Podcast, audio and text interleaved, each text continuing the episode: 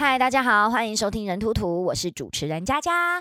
最近疫情大延烧，有没有？想当初一天五十几例，我们就崩溃成那个样子，然后升三级警戒，婚礼不能办，活动不能办，一百人以上聚会不能办。现在一天一千多例，公园、大卖场吃到饱，都还是人山人海，大爆满。虽然说最近的这个状况呢，政府也发布了非常多的一些措施，不是措施，政策。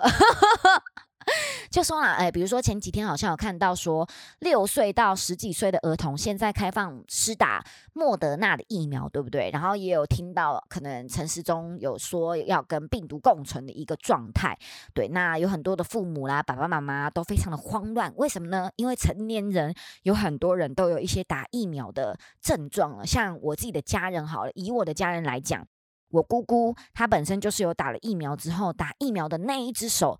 举不太起来的状况，我有一个妹妹是打了疫苗之后呢，开始会出现一些时不时的会昏倒，然后血压会过低，甚至身体会呃有一点状况的状态。她因为自己是卖保险的人，所以当初买了很多的疫苗险，其中好像有一项是打了疫苗之后身体如果有状况的话是有理赔的，所以她还到处去医院啊，想说有没有医生愿意帮她开这个证明，说是打了疫苗之后身体出状况的这个证明。结果没有医生愿意开，没有医生敢开，因为目前也没有办法证实说这一些身体的症状是完全因为疫苗引起的这样子，所以其实有很多医生不愿意开，所以就呼吁大家这种险呢就不要保了，好不好？没有用。也因为这样，虽然说不能证明，可是也不能否认嘛。的的确确是真的有很多人打了疫苗之后，身体跟以前不太一样，所以爸爸妈妈当然也是会非常的担心啦，就担心小朋友哎年纪这么小啊，呃身体状况也不如大人，不如成年人，会不会打完疫苗之后真的获得一些意外的收获，很可怕的状况呢？最近的这个趋势也不是趋势啊，就是一个风向呢，就是偏向于不想要共存，然后不赞成小朋友打疫苗这样的状态。可其实以我来讲，我觉得现在一天这样子一千多例、一千多例的稳定成长，我觉得要清零真的是有非常程度上面的难度的。而且呢，以非常多的国家来讲，像韩国前几天前阵子好像也宣布了说，决定要跟疫苗共存了嘛，也不再隔离了，那也把这个感染肺炎的一些医疗上面的措施。免付费的一些措施改成自费了，就是把它当成流感化了这样子。其实我觉得，真的最后应该势必就是会提倡共存的状态了啦。希望大家能够慢慢的接受这件事情，因为它的症状现在重症率跟致死率好像也没有这么高了，对不对？你知道，其实呢，这个事情就跟以前我爱出国，可是一开始我害怕坐飞机一样。当初我妈妈说服我的方式是，她告诉我说：“你知道飞机的失事率其实比车祸低很多嘛，所以你怎么没有想过，那干脆不要开车去上班了？你可以坐公车、坐火车、坐游览车、坐大众运输工具，你为什么要开车？” 我觉得可能是因为懒惰吧，就是如果你要坐公车、坐火车、坐高铁什么的，你可能还要转车，甚至花很多的时间。可开车，你其实，在车上还可以听听歌啊，对不对？练练歌啊，有很多事情可以做。所以后来我还是选了开车。于是我就安抚我自己，安慰我自己。对啦，认真说起来，真的是这样子，就是说飞机的失事率真的还比车祸低。那现在的这个肺炎的疫情状态，有很多人说，甚至有很多医生都跳出来说，其实搞不好比流感的致死率还要低了。是认真想一想，觉得其实人很多时候都是需要冒险才能获得一些新的启发。那也许呢，这一波疫情，大家的勇敢也能为我们带来一些新的方向吧。期许各位在这一波的疫情状态之下，非常严重的疫情状态之下，都能够平安健康的度过这一波疫情，一起加油，各位！好啦。已经连续了三年多的疫情，对不对？许多喜欢旅行、喜欢出国的人，应该都非常的压抑自己。陈绮贞有一首歌叫做《旅行的意义》。你看过了许多美景，你看过了许多美女，你迷失在地图上每一道短暂的光影。是的，这是一首非常美丽的歌，而这张专辑的名称呢，叫做《华丽的冒险》。你呢？你是个喜欢冒险的人吗？你都是单枪匹马的冒险，还是招兵买马的进攻呢？今天就想跟大家分享这一集，就是佳佳的《旅行惊魂记》，我们一起来欣赏。第一个故事，我们就来走新三色的路线，如何？我们家一共有四个姐妹。呃，堂妹、表妹，总共加起来有四个。我们的感情呢，非常的不错。一段时间，我们就会约出去吃吃饭啊，聊聊天啊，说说男朋友的坏话。你们知道说男朋友的坏话，完全就是一个很疗愈的事情啊，根本就是必须。所以一段时间我们就会约出来说说男朋友的坏话。我记得当时我们的第一次出国，好像就是建立在当时我有一个妹妹，她的感情出了状况，所以我们就想说，那带她一起去出国走走啊，散散心。所以那一次第一次我们的出国玩，是我约大家一起去长滩岛，因为。我已经去过了一次，然后我发现其实这个地方呢，它除了刚开始要进去这个长滩岛的交通上面有一点复杂之外呢，到了当地几乎都是在岛上活动，而且消费不高，所以很适合当时有两个妹妹还在念书的状况之下，跟我一起去出国玩。所以我就约了大家一起去。其中我有一个妹妹呢，她长得就是浓眉大眼，然后头发非常的长，非常的多，发量很多。再加上出国之前，她还特地去接了非常浓密又很长的假睫毛。当时我们下飞机的时候啊，看到机场里面的墙壁上各种大大小小的广告照片，我们整个吓一跳。为什么？因为他根本他的长相根本就是 cover 了长滩岛当地的 super star 的长相啊！我们还开玩笑说，哎，会不会我们一走出机场啊，有一堆人接机他，有没有要找他拍照签名之类的？然后或者是我们这趟旅行会不会他直接被星探发掘，直接就是拍广告，发展成了一个长滩岛的巨星这样？结果没有想到，我们当时的一个玩笑话，整个在这趟的旅行中成为主轴。怎么说呢？我这个妹妹啊，她真的是走到哪都有巨星一般的待遇。我自己本身呢，在台湾也是有一点点啊，有一点点巨星般的待遇的啦。所以其实这一趟旅行，我稍微有一点吃醋，就觉得为什么？为什么？你让首先我们要进到长滩岛，要先坐船进去嘛。这趟旅行哦，不管我们是谁走在最前面，都会被当成透明人呢。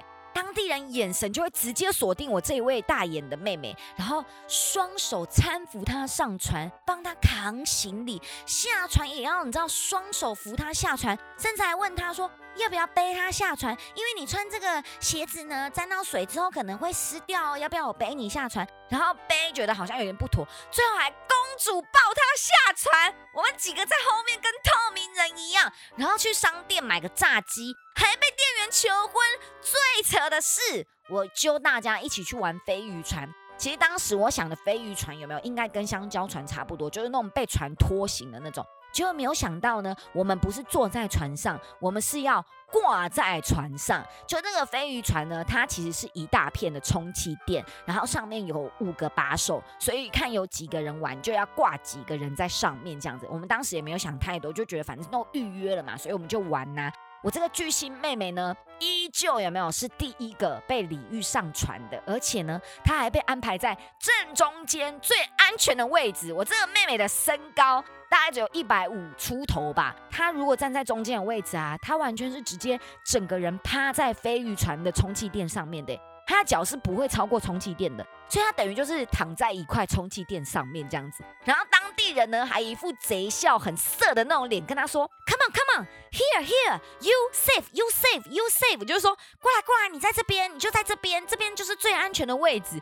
然后我们其他三个就对看了一下，想说啊是怎样啊？我们这些没有巨星长相的人，难道就不是人的事吗？我们的生命感觉很不值钱，你们知道吗？反正总之呢，我们都觉得算了，反正都来到这边了，我们想要玩，于是我们就还是挂上了飞鱼船，然后展开了一场大冒险。反正国际巨星的位置很安全嘛，对不对？所以我们就在。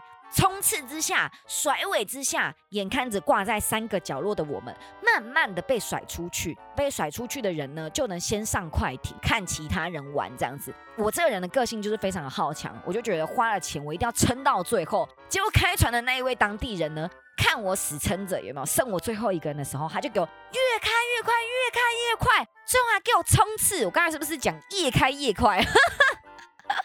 台湾狗一起来，反正总之他就给我冲刺、甩尾，然后整个就是大转弯，然后整个搞得我一个人仰马翻。好玩归好玩，可是这个时候我就发现，在他突然冲刺、突然加速的时候，我发现那个重力加速度有没有？因为我的下半身我是挂在最后面的位置的，所以其实我只有手在飞鱼垫上面，我整个下半身、胸部以下完完全全全部都是泡在海里的。所以那个重力加速度加海水的一个那个冲刷之下，我的泳裤，我就发现我的泳裤好像快要被冲掉了。然后可是我又不想放手，在一阵的挣扎之下，最后我就是忍不住放了一只手，所以我就是一只手抓着飞鱼船，然后一只手死抓着我的泳裤不放。我觉得简直就是在表演特技了吧！后来我的泳裤啊，真的承受不了，最后直接被冲掉。于是我就受不了了，我就放手，然后。跳下海去，我觉得很尴尬啊！我的泳裤被冲掉啊！那我等下上船如果没有泳裤，我就是光屁股上船呢。可怎么办？我没有除毛哎！我那时候就觉得太太尴尬了，我的脑海里面就浮现了一个跑马灯，怎么办？我等一下怎么上船？已经浮现那个画面了，知道吗？短短几秒钟的时间，我真的脑海里面浮现了一个光屁股上船的一个画面。我就觉得虽然是在国外，可是这个状况也太丢脸了，所以我就想说，不行。除毛也没有除，对不对？等下上船光屁股上船是小事，没有除毛那个状况很难看是大事。所以我就整个跳下海，开始就是潜到海里面，然后去找我的泳裤。但还好，我觉得我平常可能就是佛祖有保佑，有烧香拜佛，整个就是人品大爆发。我就在那个有一点点深度的状态之下，看到我的泳裤在往下坠，我就赶快游下去，然后把我的泳裤一把抓住。还好，我真的捞了几次之后，有捞到我的泳裤。于是呢，我就在茫茫人海之中投在海上，然后很混乱的穿泳裤这样子。其实当时真的很尴尬，因为就说了嘛，已经掉下海的人会上快艇上面去坐快艇，然后看着剩下的人玩飞鱼船。所以其实我三个妹妹已经在船上了，然后他们的英文不好，所以当地人一直问他们说：“What happened? What's wrong? What happened?” 怎么了？发生什么事情了？那我妹妹他们也不知道要怎么回答他们，然后我自己本人呢，又不知道我的裤子掉到海里了的英文要怎么讲，所以只能疯狂的对着船上的人说 “wait wait wait wait” 这样。反正现在想起来就觉得真的超好笑的。哎呀，人呐，真的是不必太好强啊！玩个游戏搞到一个精疲力尽，当天晚上我回饭店啊，真的超好睡。你们知道我很怕鬼嘛，所以其实我住外面通常都是不好睡的。可是我那天一阵折腾之后，回了饭店之后。整个超好睡，这整个就变成了我们长大以后一个非常有趣的回忆。这一趟长滩岛的旅行，应该现在算起来有十年前了吧？前阵子我们聚在一起的时候，还在聊这个事情，所以也刚好想起来，就想说可以做一集旅行的有趣事情，然后跟大家在 podcast 里面分享这个新三色的故事。有没有新三色呢？我觉得开头的故事应该大家听了会觉得，嗯，蛮有趣的吧。反正总之就是跟大家分享这个事情。对，佳佳差一点就是上演一个在长滩岛上演一个光屁股的戏码，我觉得很丢脸的事情。还好，真的还好，好险！我后来又把我的网泳裤救回来。好，接下来要跟大家分享的这个故事呢，之前几集其实我有跟大家分享过我在澳洲潜水的闹鬼事件嘛。那相信大家应该都知道，其实潜水它本身就是一个很危险的事情，一个不注意，一个晃神，很有可能你就真的就是海葬了。今天为什么一直跟大家讲海葬这两个字？好啦，其实几年前我就有考到潜水执照了。呃，虽然说我自己的个性呢，是我自己觉得我应该算是蛮细心的这样，可是有时候也是有点锵锵的，或者是。呃，我是个很容易紧张的人，所以在紧急的状态之下，一慌张也是很有可能是会忘记很多潜水的知识的。所以接下来要跟大家分享的这个故事呢，就是我潜水差点溺毙、差点让自己海葬的故事。听起来很可怕吧？我跟你们讲，当时真的超可怕。我现在之所以可以把它当笑话一样的讲，是因为已经事过境迁了。我妈就常常跟我讲啊，她好像把要生给男生的胆都生到我的身上了，怎么会给女儿一个这么大的胆？我自己其实是胆子真的是蛮大的，因为像我姑姑她本身是不小心呃刹车踩成油门，然后不小心撞撞到电线杆，然后之后她从此以后就不敢再开车了。像我是那种呃还没考到驾照啊就敢开车出去的人，这样。那这个潜水差点溺毙的事件呢，事情是这样的。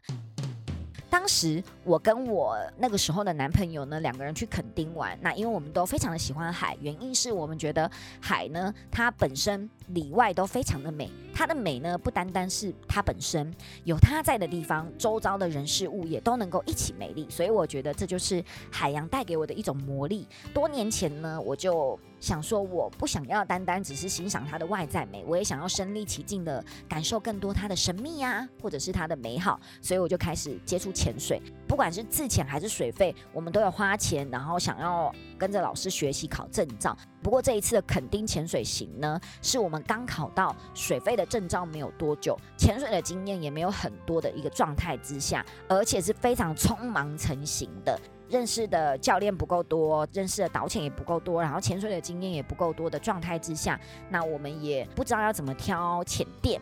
而且这次的旅行也安排的很临时嘛，所以可能很多我们原本就知道的潜店、导潜教练都没有时间、没有空，所以呢，我们也只能上网，单靠爬文的一个状况，寻找当地有空档的导潜带我们去潜水。这种概念就有点像是我看到了一个浅店，然后这个浅店呢，Facebook 啦，就是它都有固定的在 po 文，所以我就拿出了我很爱逛夜市的一个精神。你知道我们在逛夜市的时候，你不知道有什么东西好吃的时候，我们会怎么样呢？对，没错，就是跟着人潮走，有没有？就是人很多的啦，排队排很长的啦，我们就会想要试试看嘛，买来吃吃看。哎，通常都很少会踩雷。所以我在找导潜的时候，也是遵循着这样的步调，就想说，哎，这个 Facebook 按赞数其实不低，然后它都持续的有在更新，持续的都有在服务客人，所以感觉上好像还 OK。所以我们就找了呃这一次的这个潜店跟导潜。那可是其实我们在装设设备的时候呢，我就有感觉到这个导潜一直在放空。可是我们也没有想太多啦，因为潜水的经验也没有很多嘛，所以没有想到。教练的放空会为我们带来了一次非常刺激的潜水经验，这样。你们知道，一般来说，我们在下海之前都会装设备。那有些导潜，他们还会安排一次，就是潜水之前的试潜。这个试潜呢，主要是想看一下潜水课的程度。依照每个人的程度不一样，就会挑选潜水的地点。因为有些地点虽然很美，可是如果你的程度不够的话，是不能去潜的。所以通常呃有经验一点的导犬是会帮你安排一次的试潜的。那或者是说呃如果没有那个经费带你去试潜的话，或者是没有那个时间的话，也许有些教练有经验一点的教练，他可能就是会看你装设潜水设备的一个熟练的程度来评估你的潜水的状态。我觉得最简单、最基本的就是问你潜水的气瓶数量啊，就是说你目前为止潜了几只气瓶这样子。好，反正总之呢，那一次潜水店家也没有测试我们的潜水状态，也感觉这个导潜不是很有经验，那也就只是单纯的问了我们潜了几只气瓶这样子。甚至我们在装潜水设备的时候，这个导潜都在一旁发呆、放空、划手机。我们真的是在后来认识的教练越来越多之后，透过介绍之后才理解到说，哎，真正的潜水教练跟真正专业的潜店会在潜水之前做些什么事情。后来我们才知道说，原来我们找的这家店非常的两光，而且前几年好像这家店呢带客人潜水，还有发生一些潜水的事件。待会呢在后面我会一一的跟大家介绍跟讲解。我们这一次是暗潜，就潜水有分。呃，船潜跟岸潜，船潜就是我们直接出船出去，然后从船上面直接跳海，然后就开始下潜这样。岸潜就是我们慢慢的、慢慢的、慢慢的、慢慢的加深度，慢慢的潜这样。所以就是有一段路是要背着潜水的装备走沙滩，就是慢慢的下潜这样子。那其实，在走的时候，这个导潜呢一路都走超快的，而且感觉它很容易不耐烦。下了海海水里面之后，在潜水的过程当中，它也是一路游很快，也很少转过头来查看我们的状况。其实有责任感的教练，他们都会一直转头来看我们的状况，看我们有没有走失啦，或者是有没有什么需要帮助的状态。因为你花钱找导潜，很多时候是买一个心安啦，就是说基本上潜水的各种状况，你都应该要自己有能力去排解它的。可是，呃，如果这时候有一个比你有经验的人在，你就会更加的安心。那他也可以帮助你在你可能呃很慌乱的时候，解决你一些没办法解决的事情。所以我们就会觉得说，花钱找导潜。他应该是，比如说要帮我们讲解啊，我们现在在什么地方啊？这个地方可能左边的流比较快、比较深，或者是呃水比较深，就之类，反正就是要跟我们讲解。可是这个导潜呢，从头到尾都没有帮我们讲解，感觉他很容易不耐烦。后来我们有一点程度之后，学了自潜之后，才发现那个导潜他带我们去潜的那个地方，完全就是游客的浮潜区。我这个就是非常的生气，你知道吗？就是学了自潜之后，我们才想说。靠！我们当时干嘛背气瓶去那个地方潜水啊？我现在会自潜，我根本打个喷嚏我就下去。那个深度明明就十米之内啊！我目前自潜最深的深度，我记得有到九米。你看，我不用气瓶装备就下去了。他带我们潜气瓶，你搞什么鬼啊？水杯潜水带我们去游客浮潜区，这是事后我们才发现的一个事情啊。可是当下我们不知道，我们就觉得啊，他就是带我们去潜水，这样我们就相信专业嘛，依靠专业这样。好，反正在潜水过程当中呢，前面都好好的哦，后来我就发现，我一直吸到水，我的那个二级头一直让我吸到水。其实你在考执照的时候，教练都会教你排水嘛，所以我就一直试着排水，一直试着排水。可是后来我发现，我吸到的水越来越多，吸到的水越来越多。后来我就一直吸气，一直排水，一直吸气，一直排水，就感觉自己越来越喘。然后当时我的经验不足的情况之下，我也开始有点慌乱了，完全忘记自己有备用的二级头。然后越来越喘，越来越喘，我就失去理智，我就抬头看了一下天空，然后再看了一下我的潜水表，我发现当时我们的深度大概在十米左右的深度，就不深。如果急速的上升，也不会有潜水夫病的一个深度。所以后来我就在溺毙上升、溺毙上升、溺毙上升的一个抉择之下，很短的时间之内，我就想说算了，我要浮上去呼吸，因为我快要就是我觉得我快要溺毙了，这样子就一直喘，一直喘，可是都吸不到气，就觉得快要溺毙了这样。所以我就往上游。后来当时我的男朋友看到，发现我往上游、往上浮，他就一把抓住我的脚，然后死命的把我往海里拉，你知道吗？我就心想说：靠呀，他在给我抓交替是不是？那个情景真的很像被抓交替，他就抓住我的脚，然后一直把我往下拖，一直把我往下拖，我真的快要被他气死。后来回到海底，我就很紧张跟他比手画脚，我就跟他说：我吸不到气，我吸不到气，快点去找教练。你们知道我们在后面一阵的慌乱啊，这一整个过程导潜完完全全都没有发现哦，一直到我男朋友冲过去找他，拍了他，还要拍他哦，他才发现有状况，然后才折返回来找我。后来他就帮我把自己的，就是我身上的备用二级头拿给我，然后还在海底测试了一段时间我那颗会进水的二级头。反正总之后来呢，我们就是有惊无险的结束了这一趟的潜水。在此呼吁大家好不好？有两件事情。潜水、潜电、导潜真的是要慎选，好不好？然后最重要一件事情，不要在冬天去潜水，因为教练们为了赚钱，都会跟你讲说冬天的鱼群还是很多。其实他们是骗你们的。以我们多年来的经验呢，冬天鱼的活力、认真也是会下降的，好吗？这趟潜水，你们知道，我们潜了三十分钟，只看到一只海龟，连一只小鱼都没有，连鱼苗都没有啦。我们根本就海水啊，然后还差点溺毙。重点是凶手还是自己当时的男朋友，所以我真的是快要气炸了。后来上岸之后，我就跟他讲：“你知道我当时快要溺毙了吗？你知道如果我溺毙的话，凶手是你吗？你还把我往下拖。”他就一直跟我道歉：“啊，对不起，对不起，我以为你是中性浮力不好，就是没有控制好，然后自己也没有发现自己往上浮，所以他很担心我有危险，所以才把我往下拖。”我真的是上岸的时候快要被他气死，就一直在那边，就是两个在那边讨论，就越讲越觉得又好气又好笑。后来学了自潜之后，我才知道，原来当我想呼吸的时候，其实我的肺里面应该还是有很充足的氧气的。所以说，好险，当时身为驻唱歌手的我，肺活量也是不差啦。所以在我体内可能还是有不少的空气，以至于我被拖回海里之后，还有时间跟他比手画脚，跟他讲说我吸不到气，吸不到气，不然我早要溺毙了，好不好？所以真的是谢谢我当歌手的肺活量，让我能够平安的度过这一次的小意外。总之，我觉得有没有自己的智商真的很重要。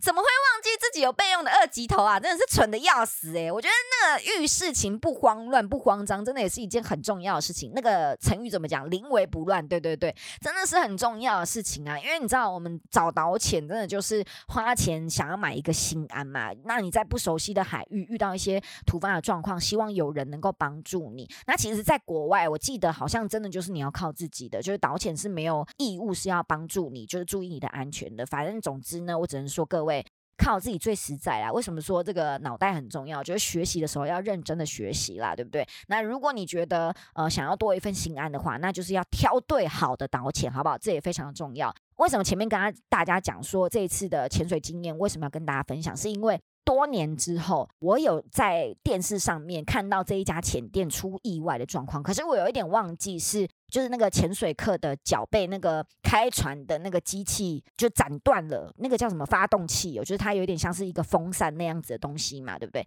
教练好像忘记，就人数算错，忘记还有一个人还在海里还没有上船，所以他就叫船家发船了。然后发了船之后，这个潜客的脚就被斩断了。我不知道要如何形容，反正就是断了，因为那个教练忘记他还在海里这样子，还是。溺毙，反正总之我忘记是什么事情了，但是我印象非常的深刻，就是那一家潜店。所以啦，真的大家潜水有没有？如果你也喜欢潜水的话，我觉得功课一定要做足，然后知识要有。最重要的事情就是遇事千万的不要慌张，导潜千万千万的再次提醒大家一定要慎选。希望大家潜水呢都是享受，而不是承受哦。潜水真的很棒啦，所以这只要注意安全，找对导潜，然后还有设备都要注意好，不要出状况。我觉得潜水其实真的是一件非常享受的事情。那接下来要跟大家分享的呢，就是出国发生的一件很可怕的事情了。有一个地方很多男生都不喜欢去，可是女生都超爱，而且离台湾也不远，它就是大家喜欢的购物天堂——韩国。안녕하세 요。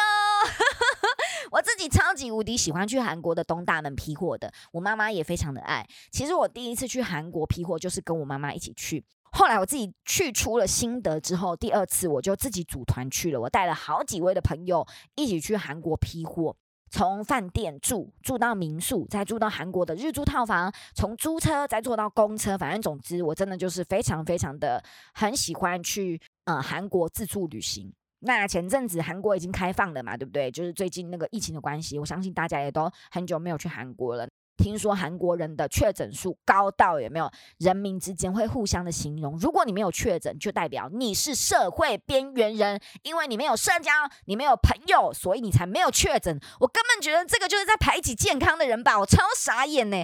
怎么好像疫情变成了一种流行，大家都要赶上流行一样，真的是超夸张。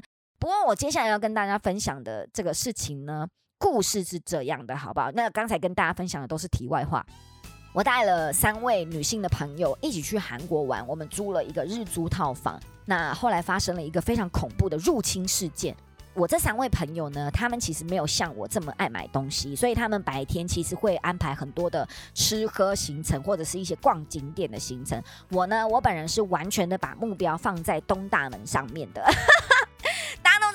们很有名的就是百货的批货嘛，就是去买一些漂亮的衣服啊。然后这些批货的时间呢，大部分都是在晚上。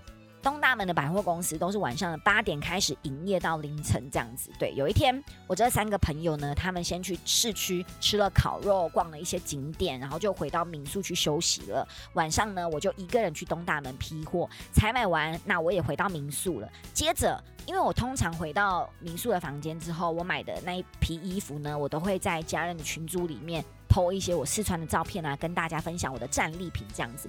那那天要回民宿之前呢，我其实有看见了一套羊毛的套装，超好看，可是价格超级贵。你们知道一套的羊毛套装哦，上衣加裙子就要三四千块的台币。而且如果我要买的话，因为批货呢就是同一款，你要买两套或者是两个颜色，店家才肯卖你嘛。所以当时我真的很喜欢，可是八千块要买两套不同色系同款式的套装。